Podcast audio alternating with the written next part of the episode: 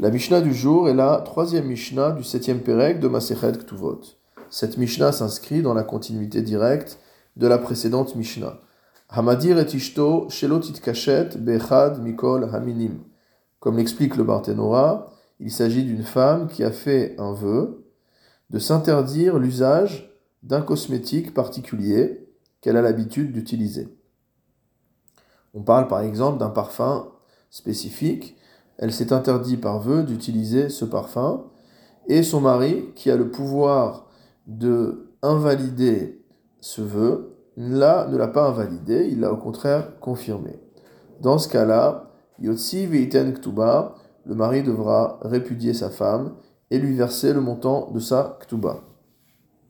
La raison est la même que dans la Mishnah précédente, à savoir que si le mari n'invalide pas un tel vœu, cela montre qu'il ne veut pas vivre avec sa femme, et donc elle ne voudra plus vivre avec lui non plus.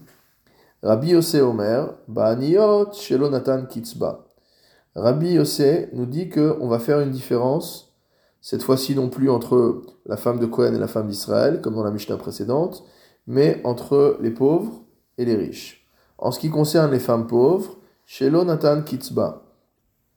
On parle d'un cas où on n'a pas fixé de limite euh, à ce vœu. Donc ce vœu a une durée indéterminée.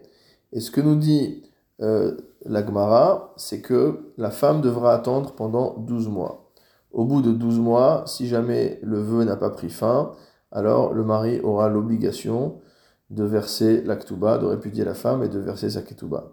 Ou shirot shloshim et en ce qui concerne les femmes riches, alors le vœu ne pourra durer que 30 jours. Au-delà de 30 jours, à nouveau, le mari devra répudier son épouse et lui verser l'actuba. Pourquoi 30 jours? Le Barthénora explique Sheken Isha Chashuva Nehenet Mereach Kishutea Shloshim Yom. Il dit qu'une femme d'importance profite de son parfum pendant une durée de 30 jours. C'est-à-dire qu'elle se parfumait de manière tellement abondante que pendant un mois complet, elle sentait ce parfum.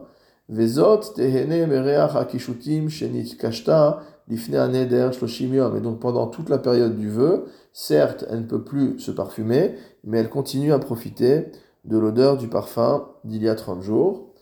Et à partir du moment où 30 jours sont passés, elle ne peut plus profiter de l'odeur donc du parfum d'avant le vœu. Et donc, à partir de ce moment-là, le mari doit la répudier et lui verser sa ktuba. Ve qui est Rabbi Et la halacha est ici comme Rabbi.